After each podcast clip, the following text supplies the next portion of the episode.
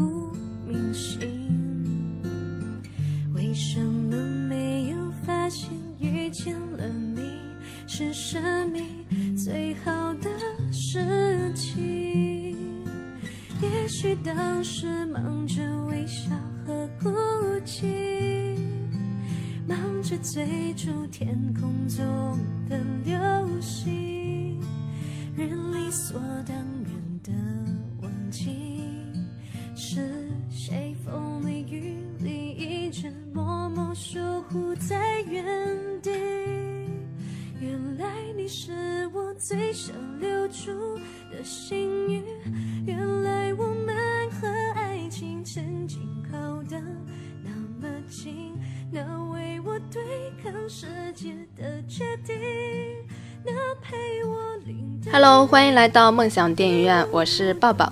我是方达，哎，我们又见面了。我们最近会非常密集的录非常多的节目，为了弥补我们之前落下的。对 对落下的功课好好补一补。嗯，其中有一个是我们从很早很早就开始预告的一个类型，就是关于青春类的电影。嗯，如今总算可以兑现了。对，而且是国产青春电影。虽然我最想聊的是国外的，嗯，但是因为我们上映的都是国产片，对，然后，呃，为什么现在突然间要把它提上来呢？其实我在呃一个月前就想录了，因为那时候是呃有一个现象级的台湾的片子叫《我的少女时代》，是爆火，然后我的首页也被刷屏了。所以呢，那个时候就比较想做一下，但是一直没有约到时间，嗯，趁现在空下来，赶快把它给录掉，顺便呢就把我们一直跟大家承诺要讲的关于青春类的电影一起来顺一下，嗯，那我们就从这部电影开始吧。这部电影会是重头戏。对对对，因为其他的大部分的国产的青春类片呢也不是太好，所以呢，我们就把时间留在还算不错的片子上。对，嗯嗯、这个片子你看完有没有哭？我我没。有哭，我最近泪点越来越高了。呃，真的，嗯，没有哭，但是我内心是感动的。我有几段是有想哭的冲动，嗯，就是那种感动涌上心头，但是眼泪没有流下来。你知道吗？我我哭了三四次，在整个片子里，天哪，你泪点好低啊！因为我是有原因的。待会儿我可以慢慢跟你讲，诶，但是我可以跟你透露一下这个原因是跟你个人经历有关吗？个人经历，还有这个片子里面有一个小彩蛋。啊，我有点猜到了，跟彩蛋有关吗？对对对，但是其实这从这个片子的一开始，嗯，放了没有几分钟的时候，我就哭了一次。这个可能是跟嗯，就是我当时的一个经历有关系。然后我觉得这个片子为什么会在台湾创下了那个收视奇迹，但是内地可能会没有像台湾那么火热的一个情况，就是它有很多梗，我觉得其实只有台湾人才能理解到。嗯，我们内地可能并不能那么有共鸣，因为有很多的，嗯，比如说他们在学校里面不准什么什么裙子不准穿到很上面，对对等等这些，然后就是一些环境啊，跟一些他们所经历的东西，肯定是跟我们不一样的嘛，所以我们可能没有他们那么深的共鸣。但是呢，嗯，我是一个追了一个台湾明星十五年的一个人，终于暴露了。对所以我对台湾相对于其他人来说要了解的多得多，嗯所以我看这个片子会有更多的共鸣。你追一个明星是怎么追的？是看他所有的剧、所有的综艺、所有的八卦吗？对所有的任何一一片纸一根毛都不放过。比我厉害多了。是啊，对，就刚刚讨论一下，我我就是那种不断的从一个坑跳到另一个坑，但是从来都不长久。对我说我我从小到大最喜欢的一个明星周杰伦，但他也不是说一个演员的身份。嗯，我可能对于演员的爱从来都没有长情过，都是不断的从一个角色跳到另一个角色，比较滥情。虽然我们短短的两期节目里，我好像突然间暴露了两个偶像，但实际上我整个人生至今为止也只有喜欢过这两个人而已。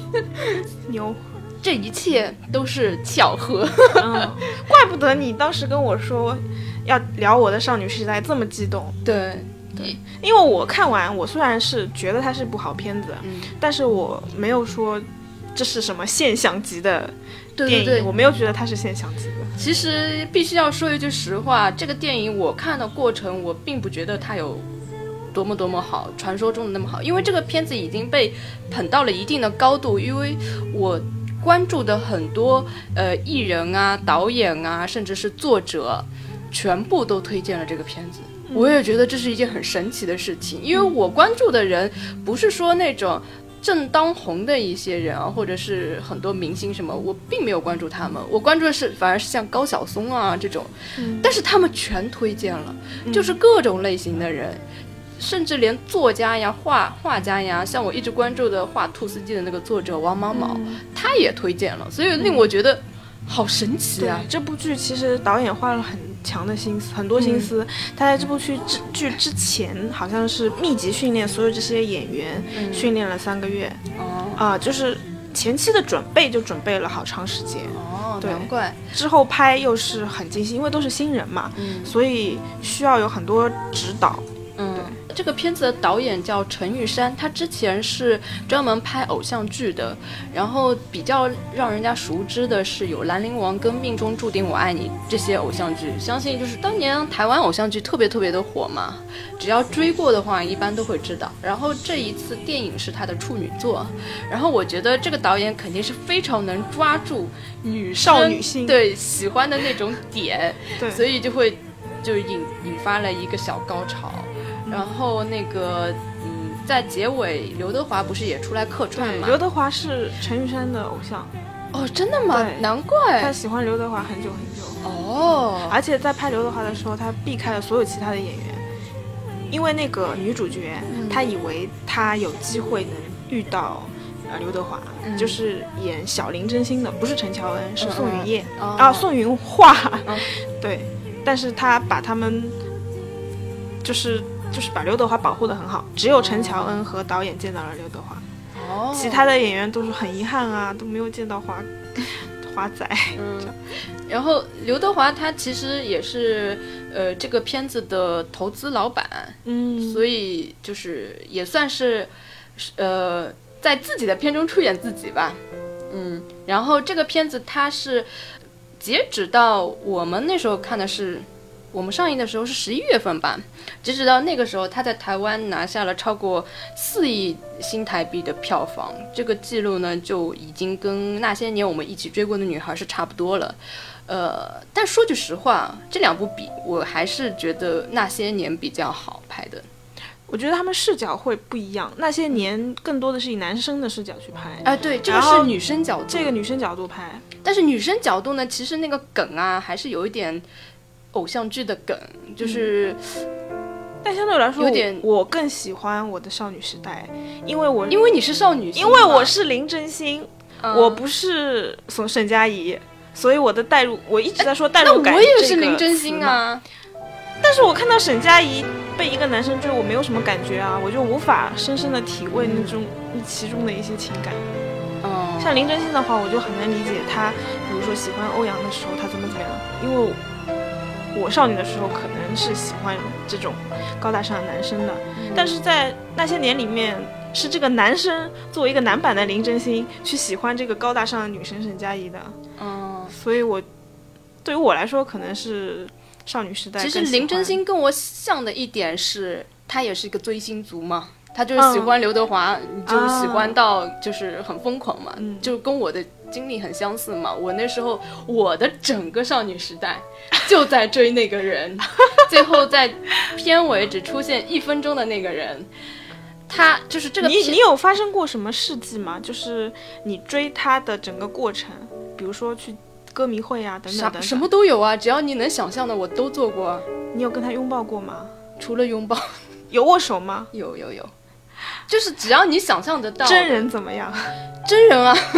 我见到他第一面的感觉就是他不像地球人，因为他的长相是，嗯、不像是中国人，也不像外国人，有点像混血，因为他的血统是那种什么高山族人啊鼻梁特别挺就是那种嗯混，也是不是说是台湾的？他好像在日本发展的很好。对对对，对他其实，在整个东南亚嗯应该说都还可以的，嗯只不过它是在内地没什么 没什么声音。嗯，对，声音比较少，但是呼声还是很高的。对，所以就是说，我看这个片子肯定是有共鸣的。嗯然后，呃，为什么有？为什么我这个片子刚开始的前几分钟就到了我的一个泪点呢？就是大的林真林真心，嗯，就是在。在翻那个嗯同学录，就是那个留言簿的时候嘛。嗯其实我当年是看了，呃。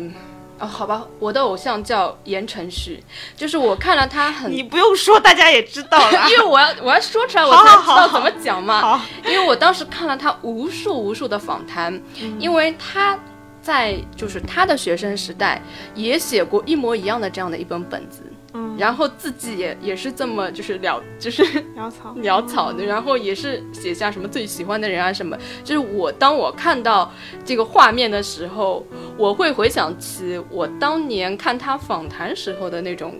感觉，然后我觉得就是可能他们台湾的学生应该都会做这件事情。我们也会啊。其实我们也做，但是我们可能相对没有那么重视那个格式啊，就是画画的那个笔记本的样子，可能跟他们有点不一样吧。但是我是看到过他的本子就就是这个样子的，嗯也是贴了一些这种这照片种照片啊之类的。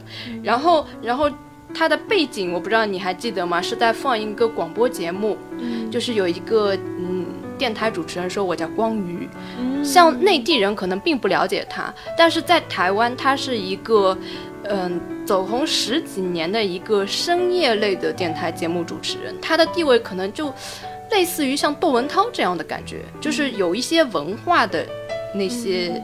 就属于是娱乐圈里的文化人，就是他可能跟平常的那些娱乐节目不一样，不是不是聊八卦啊那种的，他是可能会稍微走心一点，聊一些比较有内涵的东西。然后那个我喜欢的那个偶像也上过他的节目，上过两次。然后好像我记得那个光宇的节目叫什么《夜光家族》吧。然后我一听到这个我就泪崩了，哦，就就那 hold 不住。然后我觉得可能即使不是呃追过他的人，就普通的台湾人看到这里应该也会泪崩，因为这也是陪伴他，因为他这个电台做了十几年嘛，应该也是陪伴他们就是一个成长期的嘛，所以这是一个泪点，可能内地的朋友并没有那么了解这个点，然后当然就是到了中间看到这个嗯女主。误会这个男主喜欢，嗯，另一个女神嘛，就是那一段，我觉得女主演的还不错，也是一个小小的泪点，但是不至于到泪崩。真正泪崩的就是最后那一分钟，哦。就是他出来说了一句：“好我久看我看到刘德华的时候，我有我我我、嗯。就是我有感动的那几下，虽然我没有泪崩，但是感动的几下有，就是女女主陈乔恩看到刘德华的时候嗯，那个感觉，就配上那个音乐，对，因为他其实这个片子它突出的就是，呃，刘德华是他们那一代人的一个少女的梦想嘛，少嗯整个的少女时代。但是对我来说，我的整个少女时代一环就一环。真正的就是言承旭就是他。所以，我跟其实林真心的感觉是一模一样的。就是当我看到他那一刻的时候，也是泪奔，就真的是。啊你想，十五年真的是我整个少女时代。然后那时候，那我八卦一下，嗯你有谈过恋爱吗？你谈过恋爱的类型是，没言承有的类，型没有哎，但你如果找男朋友，你会想要找言承旭这个类型？不，会。很正常。好，继续。所以那时候呢，我的微博的首页就被疯狂的转，因为、呃，我们八零后可能真正的偶像并不是刘德华，而是 F 四、嗯。所以当时都都觉得请他来做这个菜，但是特别特别妙的一个点嘛，就是对我们现在看片子的人来说，F 四才是对，才是我们的少女时代嘛。而且即便徐太宇就是翻版的，对对对，他的人设就是道明寺的人设嘛，就不管你是当年是喜欢过还是不喜欢过，甚至是讨厌过 F 四的人，但是你无法否认他是那个年代的一个符号，他就是在你的青春时期出现的，就是你避无可避，他就是一个符号，所以我觉得这个点他是做的非常好的。然后，呃，聊聊剧情吧。嗯，对，剧情其实我觉得是蛮老套的。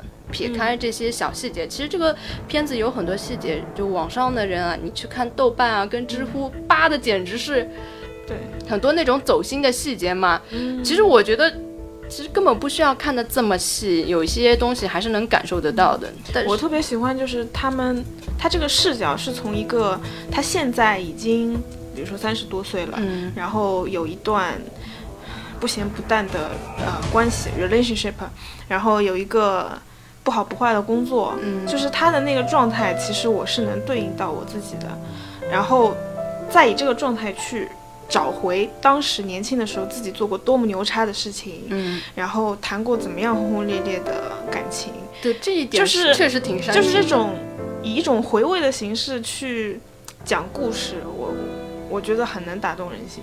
嗯对，而且我又特别喜欢陈乔恩，她太漂亮了，嗯，而且她特别喜欢穿 A 字裙，就是腰很腰很细。陈乔恩是我觉得就是他们同龄的女星里面算是演技挺好的一个了。嗯，这一点确实不错，但是我觉得，嗯，整个就是他们就是小小一辈的故事情节，实际上还是很偶像剧化的。嗯就可能我觉得为什么没有那个那些年好呢？就是它有点太过于偶像剧了，嗯，因为作为一个男生来讲，不可能男主技能逆天。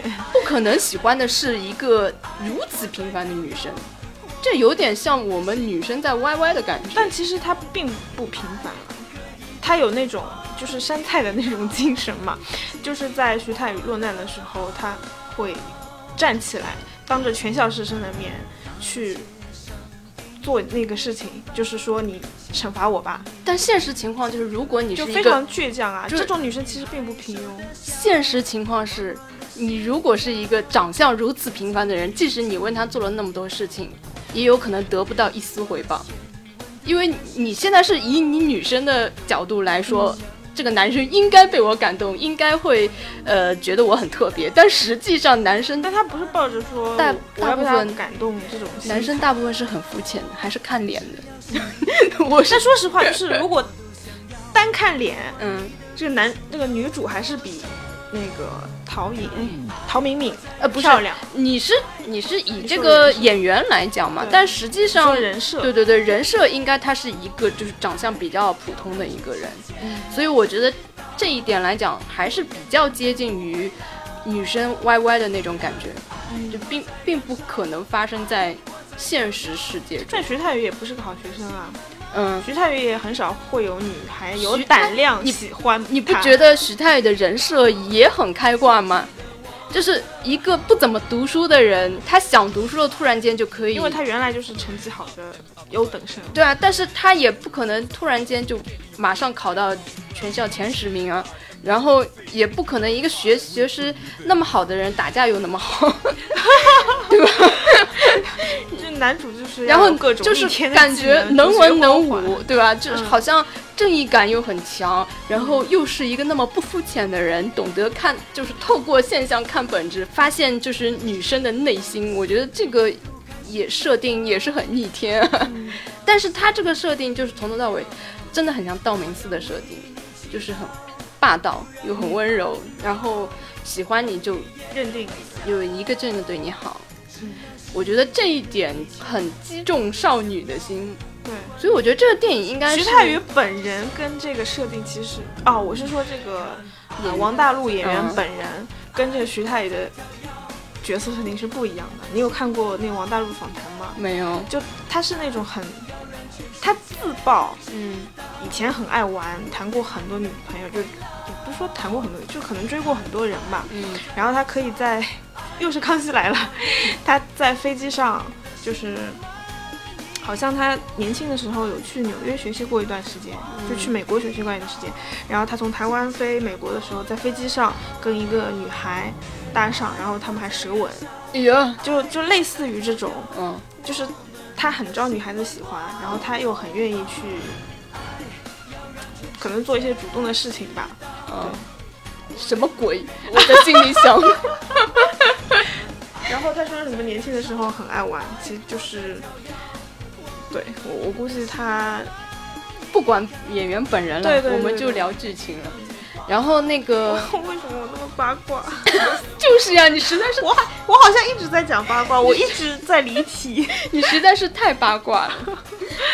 然后这个片子其实不仅在台湾是创下了奇迹，在香港也是连续三周都雄霸那个那个票房的榜首，而且连同期的那个好莱坞大片《火线救援》跟《猩红山峰》都不是他的对手。那这两部片子应该都很厉害了，嗯但是依然是我的少女时代胜出。我觉得这个片子首先营销肯定是做得非常好，对呃，我去看过他们的呃，就是官方的微博，他经常会把那个片里的一些台词、一些金句，然后做成非常漂亮的那个海报，很有利于传播嘛。然后很多句子就是就直接会触动我的心，像在这个片子里面，嗯，我最喜欢的有三句话，嗯，一句就是因为他，我才是现在的我，就讲的就是我，就是我嘛，嗯。因因为。我觉得这个整个经历真的跟我很像，然后还有就是谢谢你出现在我的青春里，还有一句就是青春总会因为一个人开始闪闪发亮，你可能为什么我觉得我的青春会因为一个人而发黑呀？我你肯定遇到了一个渣男是吗？你继续，你继续。没有啦，没有啦，继续。我觉得这就是追星的好处，嗯，因为明星无无论如何，你看到的基本上是闪光的那一面，你不可能知道他非常差的地方。嗯然后即使是假的，它呈现给你的也是美好的一面，所以你的青春起码看到的都是追你所追寻的是一个美好的东西。然后，呃，即使这个人你可能多年以后你觉得，嗯。他也许并不值得你这样去喜欢啊，或者也会觉得当时很蠢、很傻、很幼稚，但是你依然会感谢他曾经出现在你你的生命里，令你那一段记忆变得那么鲜亮，而且正因为他，你才是你才变成了现在的自己。所以又像林真心一样，就是抛开你的偶像，就是在现实生活中，no 呀，就因为被他占据，真的，所以这也是遗憾之一吧。但是回想起来，嗯，也不会后悔，因为我我觉得，如果你喜欢一个现实中的人，肯定没有像现在这么轰轰烈烈。对对对，总是会比较惨，大部分就是说记忆会发黑的地方比较多，没有什么闪闪发亮的地方，都是觉得自己蠢爆了，哎，你真的，你跟我妹妹讲的一句话是一模一样哎，什么？就是我说，我说我的青春会因为一个人而闪闪发亮。她说为什么我想到的是很阴暗的东西？对啊 我我不是说很阴暗，嗯就是说我会觉得自己那个时候其实过得挺惨的，哦，是因为你因为一直是你埋头在读书吗？就没有，就是对于感情可能一直是求而不得的状态。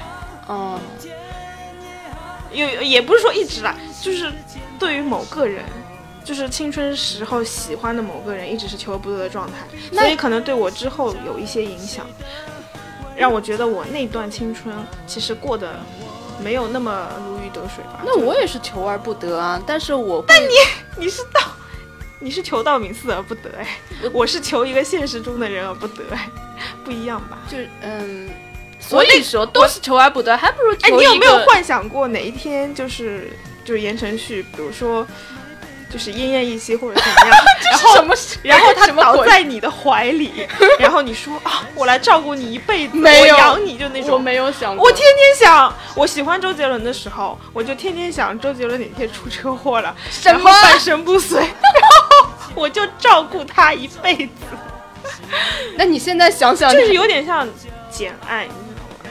你现在想还会还会这么想吗？不会哎，所以说嘛，会祝福他，因为我现在也不喜欢他了。哦，我从来没有这么想过。嗯，但是我的追星还没有你厉害，你是知道他的各方各面。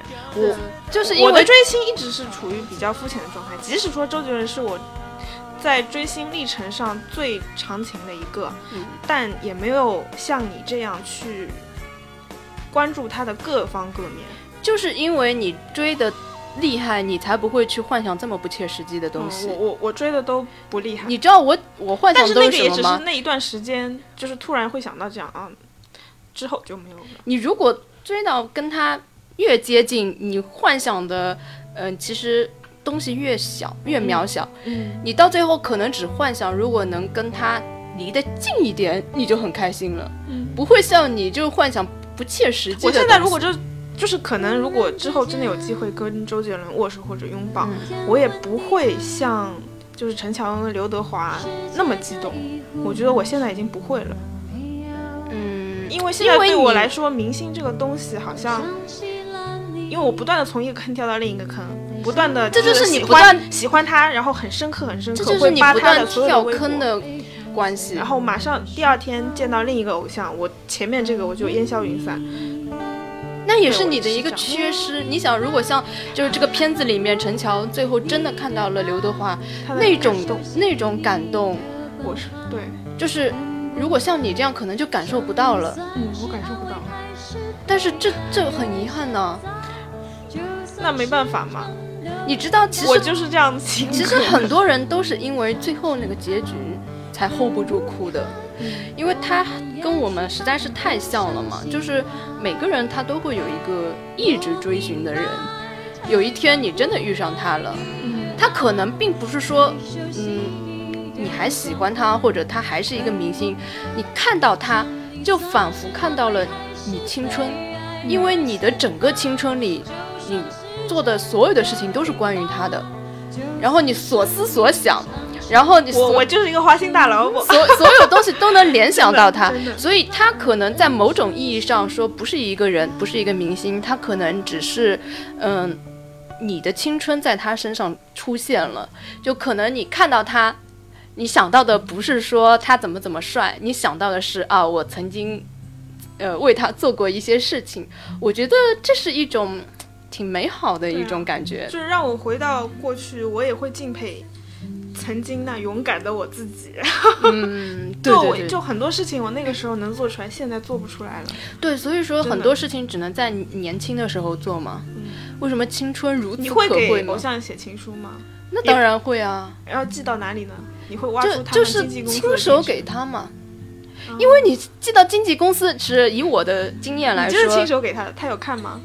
那我回你短信吗？我还给他写过书呢。然后，写书？对啊，嗯，然后他还看了，看了之后，这他真的说了一句我人生中觉得特别特别感动，以至于我觉得没有没有白喜欢他的一句话，就是因为我我们会去探班，探班都是嗯一两个月这样探的，基本上每天都去，然后我会把每一天的探班日记写出来，然后到最后会送给他。写成书送给他，然后为什么我确认他看过呢？在有一次，呃，握手会的时候，嗯呃，我把我的这本书又送给他了一次，然后他说：“哎，这个我有看过。”哎，我说：“真的吗？”我然后他说泪奔了吧没有，那那时候还好。然后然后他说：“这个可以给我吗？”我说：“就是给你的呀。嗯然后他说：“这是你写的吗？”我说：“是啊。”反正他说一句什么我已经不记得，然后我就走了。然后走了之后，关键是他跟我身后的一个粉丝就说：“他说你要帮我好好照顾他哦。” 然后，哎呀妈呀！会有天使替我爱你。然后我就在想什么情况？为什么他要说这句话？但是你赶紧做网红啦！做了网红，然后就是没有，我现在已经完全不想不想了。他的哪一点让你觉得你现在不想了？呃，不是不是，就是嗯，那他肯定也有缺点嘛。你这么了解他，你肯定是很立体的了解他整个人。就是其实其实嗯、当你知道你喜欢的偶像有缺点的时候，并不是说你不喜欢他的时候，反而是你可能更贴近。对更喜欢他的时候，你知道哦，我就是知道他那的这些你那缺点。你不想说，我以后要找男朋友？你你不是刚刚说你以后想找的男朋友不是他那一挂的？为什么呢？因为如果说出来，不就是爆他缺点了吗？那是要报他缺点呀，他的缺点是什么？我很好奇。缺点很多啊，就是小孩子气，就是情商不高啊。嗯你看他那绯闻对吧？嗯来来回回，烦死了，嗯对吧？嗯，嗯，你怎么现在被人采访我了呢？对啊，我我觉得这是我的职业病哎。做访谈节目多了，就变成我这样了。好，我们继续回到话题。我的少女时代哈，嗯我讲了那么多了，嗯来说说你你的吧。我我其实也讲了很多啊，刚刚那一段我也讲了很多我的事情，嗯，但也不用讲很细。我觉得这个电影可能就是能够勾起你一些回忆吧，嗯，然后一些共鸣，可能只有女生会特别喜欢，对，足见女生的市场是很大的。那肯定。女生的市场一直比男生大，嗯在无论是电影啊、活动啊等等，只有游戏的市场是男生大。嗯，然后其实这个片子我刚刚说有很多很多很我关注的很多名人都转发了嘛，嗯。其中有一个很很神奇的巧合，就是我最近不是喜欢了靳东嘛，他也转发了我的少女时代，啊。我突然觉得 泪崩了。但有的时候转发只是出于礼貌，哎，some sometimes 嗯，但是他是一个不怎么转发别人，也不怎么更博的人，嗯已经很难得了，对我来说，就是相遇了，嗯嗯，就这样。好好吧，那这个这个片子还有什么要补充的吗？有什么细节你特别想提一下的？不转会死。什么叫没有什么好，就是幸运性嘛。哦，嗯，哦，这种东西我们以前也都玩过会嘛。会玩哎，嗯对，所以其实就海峡两岸大家小时候玩的东西还是都差不不多的。嗯，嗯，就是他这种，每次看这种类型的片子，其实我就其实我的青春真的就是我一直在说，就我的青春好像相对比较灰暗一点吧。就是没有像他们那么明亮，然后有这么多轰轰烈烈的情感，然后过得非常丰富多彩。就是因为你没有追星，真的。但是追星也如果因为如果你不会这么深刻啊，它只是一个心而已。这么说吧，就是我们的青春都是压抑的。因为大部分人是规规矩矩的读书，然后连翘课都不敢翘的嘛。但是如果你追了星之后，你会为了他去翘课，然后为了他去做一些离经叛道的事情，然后会去做一些你根本就是不敢去想的事情，然后你当时会觉得很疯狂。很吓人，怎怎么会这样子？但是你现在回想，做了些什么事情？就是现在回想起来，会觉得还好我做了这些。就像这个这个谁男主一直说的，你如果呃读书的时候没有翘过课，你以后肯定会后悔的。嗯就我相信一节课都没有翘你过人的人初，中、高中吗？对，我觉我得真的初中、高中相就是比较压抑，因为每天都在写作业。因为我我觉得你肯定是跟我妹妹是同一种类型嘛，应该是学霸型的。然后他们是学霸，就是反正就可能乖乖女高中表现出来一直是很乖的，的确嗯是，就是老师说什么我就做什么，相对来说自己心里压抑的地方比较多。然后你想，你即使想要做一些什么，你也没有一个特别强的理由是吧？对啊，对没有一个用那种目标去对，所以就其实你想想也没什么特别想要做的事情，所以就会想想好像青春里也没有做过什么特别跟人家不一样的事情。我我看青春片，有的时候嗯。会、会感动会哭，嗯，我是为自己的青春而伤感，就是我尽我我都没有做这些事情，所以我就很伤心，很伤心。哦，但是我最伤心的一点就是他们所有的人的青春都在谈恋爱，但是我没有，这也很惨吧？这也是一件很惨的事情。是啦，是啦但是我会想，为什么只有只有谈恋爱才是青春呢？像我们这种没有谈恋爱的人，难道就没青春了吗？所以我就特别喜欢，就是这种，嗯、除了谈朋友之外，还可以搞一些其他事情的这种，我觉得这才好玩啊。嗯所以我会对这种片子，嗯，特别的有感触。这也是就是台湾的青春片为什么会比内地的好看的原因之一，因为内地的真的除了谈朋友，就完全没有别的事可以做了。因为他们表现青春的事情，不是男生为了女生打架，就是呃三角恋，就是你爱我我不爱你，就是这种，除了这个就没了。嗯，但是台湾片虽然他在谈恋爱，但是他有很追星，他有很多其他的方方面面的事情，各种搞笑的事情养。狗狗，狗又生狗，对啊，日久生情。是啊，他就是有很多这种你觉得哎，你真的也做过的这件事情辅助在那，你就会觉得还还蛮好看的，所以就完全是不一样。哎，我觉得我们以后可以专门做一期台湾的那种青春片，其实很多台湾最擅长的拍 就是这种片子。对，什么《海角七号》、《蒙嘎》，嗯，好吧，那我们就开始聊下一部吧。嗯，我们从这一部你来聊吧，我没看过。其实我不会聊很多，因为大部分都很都很烂哦，大家应该都知道。呃，我是大概的找了一下，并不全，嗯但是找了一些可能会比较受到关注，然后我又看过的一些片子。呃，从今年的最早上映的情人节那天有一部，呃，徐静蕾执导的。呃，叫有一个地方只有我们知道，号称编剧是王朔，然后还有主演有吴亦凡、王丽坤、徐静蕾，然后几个不认识，还有几个不认识。然后，嗯，王丽坤也是最近突然冒出来的一个，实际上很早就出道的一个一个明星，但是最近才开始火的。然后吴亦凡小鲜肉吧，应该。嗯嗯然后这个这个片子呢，呃，其实看阵容嘛，本身应该是蛮值得期待的。毕竟徐静蕾也被封为是娱乐圈的才女，再加上王朔的编剧，不管怎么说，它应该会是一个走文艺范儿的片子。但是我看完之后非常非常失望。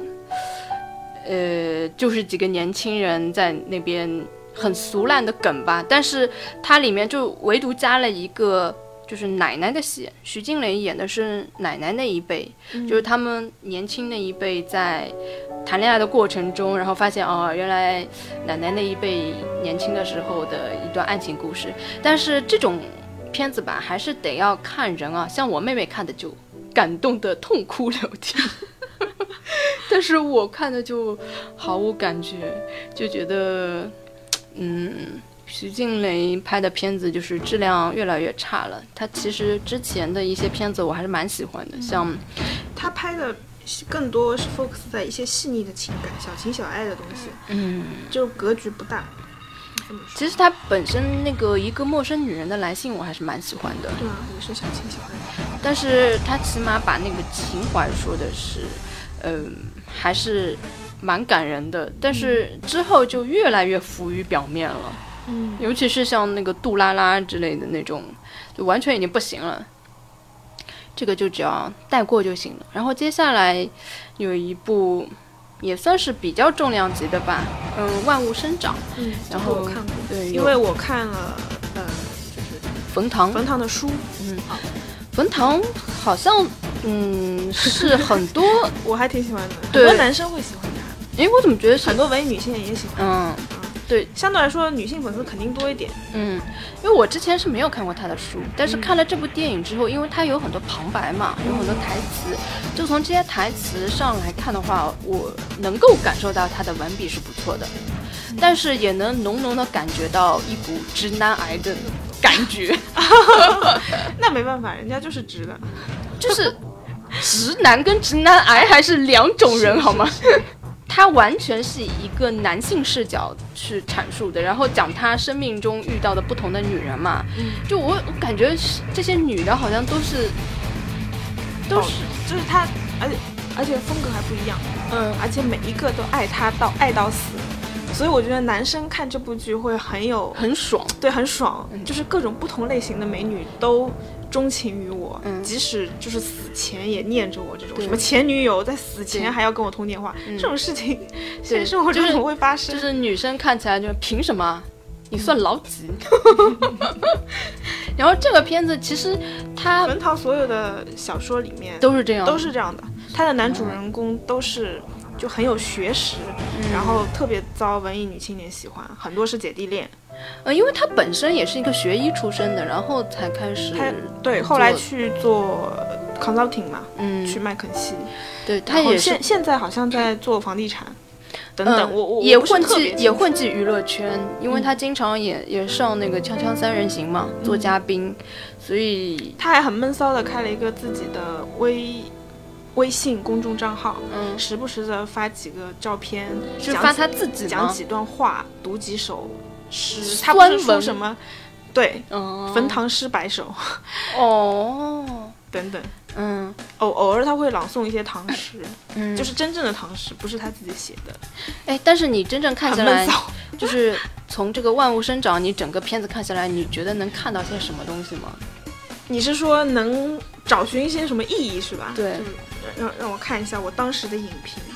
我有个习惯，就是每看完一个电影，嗯，会写一小段短评在豆瓣上。我忘了，我就 我跟你是一样的，但是我是写在时光网上，我们两个好像一人安利一个 网站的感觉。然后，哦我还评了四颗星，还还不错啊。嗯，怎么地也是冯唐的原版故事，也捧个青春散场吧。也就这么个自恋的直男癌，哎，我还是？我还是明白的。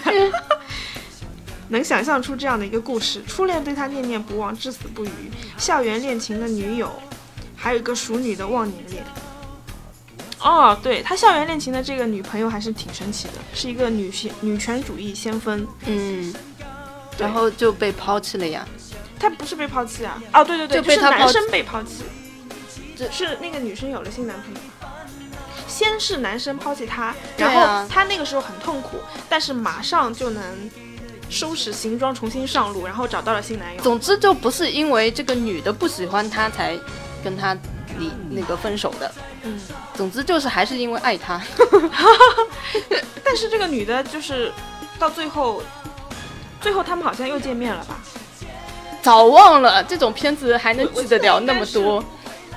就是对他已经没有当初那种感觉了，就是就好，我喜欢你，但是你甩了我，然后是这个这个理由哦，我懂，好，那我们就从此再也不相见，就是割断。我记得是这个男的先出轨的吧？他先喜欢上范冰冰，然后是被他的女友撞见了之后才分手的呀。哦，好像是我记起来了。对啊，你想一个直男癌的人，怎么可能会是一个女生先抛弃他的呢？但是如果说是狗血一点，嗯，可能这个女生会求他回头啊，等等等等吧。但是这个女生也是铮铮铁骨，就就是分手，然后又很干脆，就没过几天就有新的男朋友了。嗯我还我还蛮喜欢他的女朋友，就是他那个校园女朋友。嗯，呃，我觉得这个片子令大家印象最深刻的，应该就是范冰冰的那段，我要让他什么一辈子也不要忘记这几天，是吧？就就是什么，他那原话怎么说来着？反正就就起了我一身鸡皮疙瘩。哦，我要用尽我一辈子的风情，哦，好像是类类似这样子，就是我要在在他面前用尽我的万种风情，然后让他一辈子也忘不记我。哇塞，我那鸡皮疙瘩真的掉一地啊！这么 这么肉麻的话竟然说得出口，而且拍的也很魔幻现实主义，对对对，就是那个光乱晃啊，对啊就是完全乱闪，对对对 感觉就做梦一样。对对，其实他整部片子都很有做梦的感觉，对。就是一场春梦了无痕。就我感觉他是要显示自己的高逼格，然后因为自己又带那个男主又带了那种医学院的那个好像很学术的那种感觉，就是让你们感觉看不懂就对了，就是要这样子就对了。然后呢，让你能记下的就是那些，嗯、范冰冰的美，嗯。跟那些若隐若现的肉体，跟那些就是奇幻的光影就够了那种感觉。嗯。但实际的内容我觉得没什么，因为我这个人，我觉得哦，有一段我挺喜欢的，就是他们一起去蹦极，嗯，然后他跟范冰冰一起跳下去。哦，就为什么这就喜韩庚，韩庚好像很享受哎。嗯。嗯，因为我又要说真人秀的事情。了，我因为韩庚后来参加一个真人秀，呃，这什么挑战，反反正就是去澳大利亚，好像也是去蹦极嘛。然后他找的那个搭档是吴昕嘛，嗯。然后他安慰吴昕的那句话就是，呃，蹦极我蹦过。我跟范冰冰一起蹦过，完全没有可怕的，两个人蹦极更安全。你跟我上去吧。就是那一句话击中了我，让我觉得他好像很记得这件事情你。想太多，他在安慰吴昕的时候会说：“我跟范冰冰一起蹦过极。那很正常的一句话呀。哎呀，你这个八”卦我体质的人，能就是我会比较敏感对于这些话。好吧。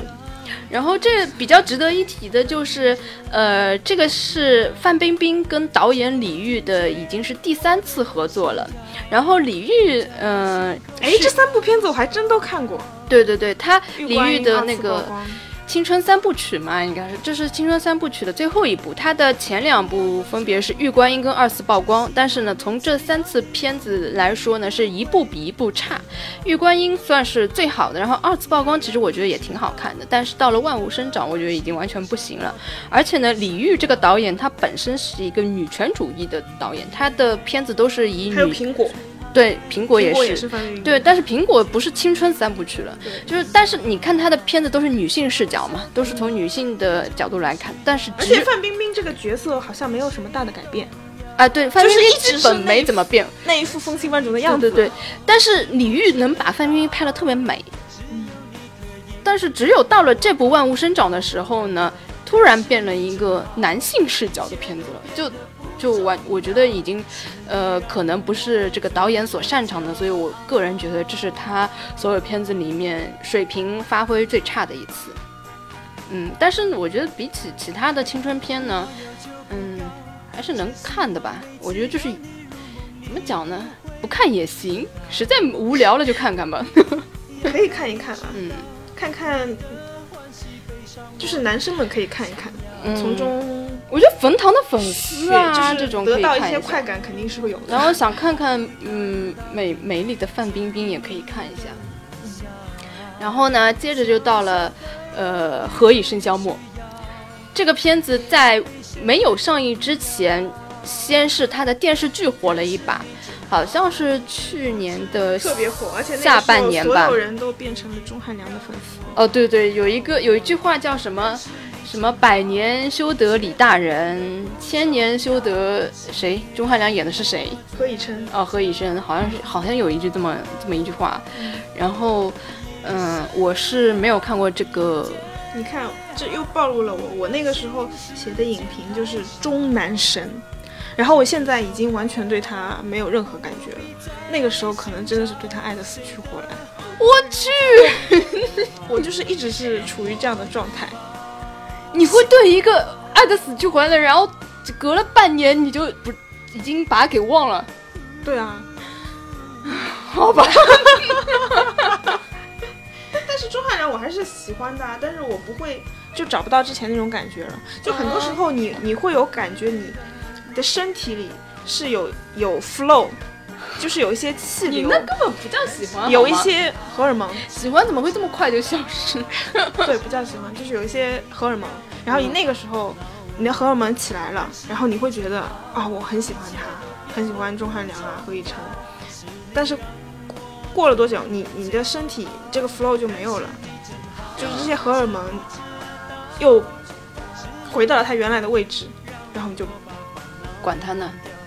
嗯，好吧，这个这个片子我不想多说任何一句话，因为呃嗯，这部电影电影版我是没看过，呃，因为连续剧版呢，那个我看了一集，实在没有看下去。电影版呢，我看完了，我觉得好像可能比连续剧还要差。然后呢，我就我就不知道为什么会有人喜欢。最开始嗯我也是不喜欢的，但是呢，因为《何以笙箫默》这本书我没看过，呃，我接下来想讲的就是，因为它是根据这个书改的嘛，听说书迷还很多，但是我觉得，很多。但是我很好奇的一点，这个电影跟电视剧跟这个书到底有多少毛钱的关系？如果是也是这样子的话，我真的怀疑剧情是大家为什么会喜欢呢？剧情是这一样的，嗯应该是一样的，但我没看过书。我记得大学的时候，很多人都追这本书，我同寝室的女生也追，就是很喜欢这本书，看好几遍。啊我觉得这个书里面一里面直没看，就是两个神经病。所以我就想电视剧出来了，我至少看一看它的剧情是怎么样的，是我一开始看的初衷。嗯好，拒绝撕逼啊！好，那就接下来有一部叫《左耳》，也是挺受关注的，因为里面有杨洋，然后还有最近比较火的马思纯，还有几个不认识。嗯，左耳呢胡，夏还可以吧，胡夏唱歌蛮有名。哦，我不认识哎。那些年好像是他唱的。哦，是吗？嗯，哦，然后这个片子呢是苏有朋首次执导电影，然后呃也是根据一部小说改编的吧，好像。嗯，然后这部小说我看过，嗯，初中的时候看的。呃，其实我觉得左耳呢要比什什么何以笙箫默的要好一点，我觉得起码它还是有故事的，不像那前面就是你误会我，我误会你，真的我这个鸡皮疙瘩一地。就是人为的去装创造一些对对矛盾。对对呃，左耳呢，嗯，起码还是有一些原因的，然后有一些剧情的，但是嗯，也逃不过这个国产片青春偶像剧的一些套路吧。但是我觉得，呃，算是这几部里面，我觉得有一些特有一些特点的一部片子。哎，你看了吗？我没有看电影，然后嗯因为书是初中时候看的，所以我已经 忘了。他是不是有一只耳朵是聋的？所以对对对对，所以我觉得这具体情个节我已经这个设定还是蛮有意思的吧。嗯，但是这是一部很神奇的片子，就是看到一半才发现，你以为的主角根本不是主角。啊，因为一开始以为杨洋是主角嘛，嗯因为这个女主一直喜欢这个杨洋嘛，到最后发现他中间就被 out 了，突然间死掉了是吗？也不是死掉，就是就是出局了。嗯 然后就跟另外一个男的在一起了，我我觉得挺神奇的，好吧，那就这样了。然后，嗯，接下来就是栀子花啊，你开你，可以尽力吐槽，我嗯没看过，所以我也可以不用发。可能算是年度最差吧，就是所有这些片子里面最差的一部。呃，我一看到是何炅导的，我就没有。我一听这个名字，我就不想看。但是这个片子它的宣传简直是铺天盖地，是，就是不要说《快乐大本营》，就是所有上来，就是只要在那个期间上来的所有嘉宾都要给他宣传一遍，然后他去哪里，然后包括微博啊，所有的东西全部都在宣传，然后嗯，还说的多多好多好，就感觉好像让你觉得可能这个片子会跟别的片子不一样一点，结果一看，哎呀，简直是你看他导演就知道啦。何种简直是无法看下去。怎么说也是何种有何种表演的片子，他无论在里面担任什么角色，他不表演啊都是烂片。他没有表演啊，他就是导啊。对，就是说他有的时候在一些电影里面会做一些配角，嗯就是偶尔出现一下等等。只要有他出现的电影，他一点都没出是现啊。大烂片。但是更何况他做导演，不是，我本来觉得何炅最起码他还是个老师吧，应该还是有一点才华的吧，不至于搞得那么一败涂地吧。结果真的是很差很差，而且呢还带还把一个本身蛮有潜何炅的质的一个演员给粉丝多嘛？我觉得我好像拉，就是黑他黑的有点脸，但我很喜欢他主持的节目。嗯，对他当主持人是够格的，我们也没黑他呀，我说他很有才华呀。那个本来这个呃这个片子的呃男主角是李易峰，女主角是张慧雯。张慧雯在那个张艺谋的《归来》里面演的时候呢，我觉得她还是有演技的，但是在这个片子里面就零演技了。所以我觉得演员真的是要挑好戏，不要一输一失足成千古恨。好，就这样了，嗯。哦，对，《栀子花开》里面有一个女的是。伪装者里面的有一个女的，我我是后来才发现的。嗯，好，那不得不提《小时代四》。这个我看，呃，《小时代》一到三我都看了，就四没有看。然后，嗯，你可以讲一下四跟前面三部是不是一脉相承？怎么又沉默了？可耻的看了，可耻的哭了。你哭了？哦，我好像哭了，但我忘了我在哪儿哭的，除非让我重新看一遍。看了影评才知道，原来那个诡异的结局是有含义的。这结局是什么？我都不记得了。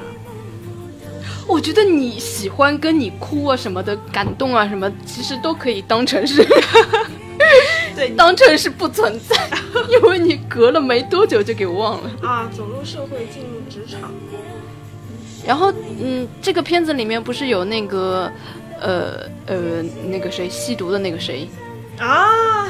他的戏份有没有被删掉？有，而且很诡异的，就是有的时候你明明看到是他应该正脸讲话嘛，嗯，但是他讲话的时候一直是女主，就是他的对象的脸。所以你每次看到一个男的在那讲话，然后一个一个女生的脸在那里，然后没有什么表情，呃，基本上也看不到正脸了。对，只有一个后，就出现过几次后脑勺，出现过一次，就是从侧背面看的一个，嗯一个镜头，就没有过正脸。对，嗯，很惨。这还惨，这自作受自呃不自作孽不可活啊！算了，我把这这段切掉。然后那个就是跟前三部的水准是差不多的吗？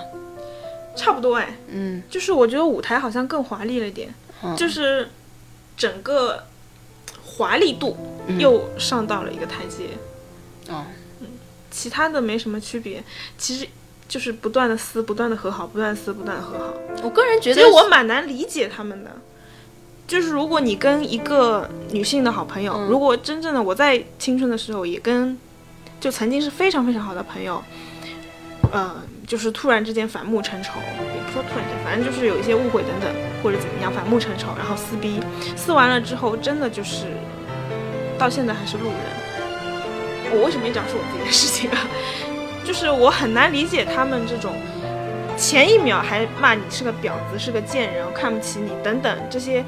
已经非常严重。你说的这些不知道我我到时候能不能播哎？就是已经非常严重的话了，嗯，就是明显说就是看不起对方做的这些事情，后一秒还能相亲相爱，我我是无法理解了。我相信你一定没有他们那么狗血的，对我无法理解他们，但是就看看这些年轻的脸庞，嗯，也还不错。就看颜值，对吧？对啊，就看颜值，看他们穿的衣服，嗯，然后揣测一下这件衣服几万，然后看看他们吃喝玩乐也挺开心的，嗯，把烦恼放一边。好吧，我特别特别不能接受的就是对着那些脸做大特写，然后慢镜，然后。打那些什么东西啊？啊，金粉啊！我们都是小小的星辰，就是那种，好吧，嗯，好，过了啊。然后还有一部是比较特别的，属于少那个青春题材的片子，叫《少年班》。嗯，这个片子它的题材，嗯，非常特别，但是很遗憾的是，也没有拍的很惊艳啊。《少年班》就是。嗯，我以前根本不知道有有这个东西，就是把所有的天才集合起来的一个，就是属于天才班嘛。然后这个导演他自己也是当年从少年班出来的，这个这个是好像很很早以前就已经没有这个没有这个班了嘛。他讲的就是这个少年班的最后一届，然后就是讲一些嗯。在各方面有一些特别天才的一些人，但是他们的情商都非常低。然后，呃，这个视角本身是非常特别的，因为你你看这么多题材里，从来没有一个题材是提到过这个东西的。本身你可以，嗯，把这些天才拍的有异于常人，他们处事方式啊，或者是他们对待感情会不会有一些不同？但是他拍到最后，其实还是跟传统的。青春片是一样的，还是很多人追一个女孩啊，还是这种你爱我我爱你啊，谈恋爱就没智商啦，就是这种。我觉得你一个智商异于常人的人，你首先眼光就应该跟别人不一样，你不应该只是喜欢一个漂亮女生而已，你可能会看了更多跟人家不一样的东西，或者是你追求女生的手段可能会有一些更不一样的一些手法出来，或者是，其实说到底，我觉得这些天才可能他的那个那个点啊，可能根本就不再喜欢。就是男女感情上面，因为有很多这种科学家什么对这方面是很迟钝的。我觉得他可能根本就不需要拍谈恋爱部分，但是他其实从头到尾还是在拍那个情情爱爱的，所以我觉得这是一个比较遗憾的部分，是属于有一个非常好的创意，但是最后没有拍好的一部片子。嗯，基本上就是我最近在你说的这些，就是说情情爱爱，就是。中国这些青春片主要是围绕这个，对，但国外的青春片会好很多，对，会 focus 在不同的题材，对，比如说是凶杀案啊，嗯，或者说就是像最近比较火，就今年比较火叫厄尔和他的朋友和他那个将死将死的女孩，对，他可能讨他其实没有在谈恋爱的，对对对，他是真正的是呃在讲友谊。对，他是他其实好像是讲一个有就是社交困难症的一个男孩，他在面对一个呃即将要死去的女孩的时候，他可能本身是觉得根本就不需要付出太多的情感去跟一个即将要死的人去去做交谈，但是不是说不需要付出吧？对，但因为他本身不是，他本身是嗯。对这方面就有就有障碍，对他就是不喜欢交朋友。嗯，对。但是你同时你又碰上了一个本身就是快要死的一个人，这时候其实，嗯，对于一般性来说，尽量不要接触太深，因为你的你如果跟他产生了感情的话，就是情感啊，我说就友谊方面的。但是他很快，你知道他很快要去拯救了他。对，就是一般人会尽量的克制自己的就是情感。以以免到时候太伤心嘛，因为你知道他不久，但是我觉得电影里面没有表达这一点，对，这一点是你想的，我不我我电影里面没有我是猜测，对我知道他电影里是反过来的，电影里是他给你的传达的一一个就是，不管你跟他能相处多久，就是多多短暂，但是你就是你在这一刻你能够付出的，或者是你要敞开的，依然就是你可以去敞开。因为人生并不是为了那一个目的，而是，嗯，在那个过程中，所以我觉得这个你看这境界就跟我们这完全就是，好像是在不同的星球一样。对，而且这个这个男孩子还有一个很牛逼的技能，就是翻拍电影，嗯，就是一个很牛逼的爱好。那我们这些青春片，就除了谈恋爱，好像也就没有别的了。好吧，关于青春片，我们今天讲了挺多的了。现在已经晚上十一点了，我们可以再录一些其他的题材。我去，你不想睡觉了是吗？好吧，那我们就先到这里了。好，嗯，大家拜拜。有机会再聊聊国外的青春片。对对对，可能。我能聊的会多一点。嗯，好的，那我们再约。拜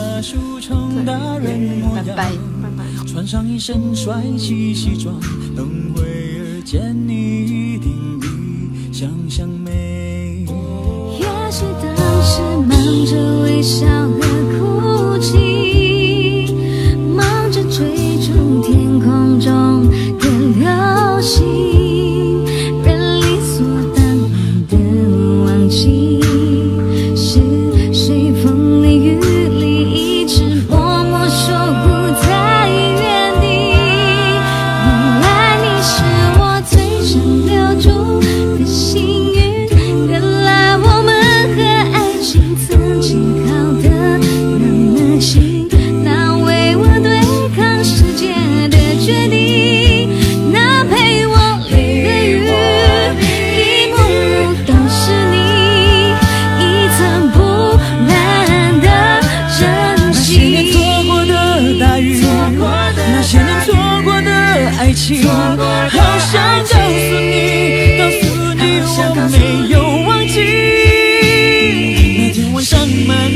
星星，平行时空下的约定。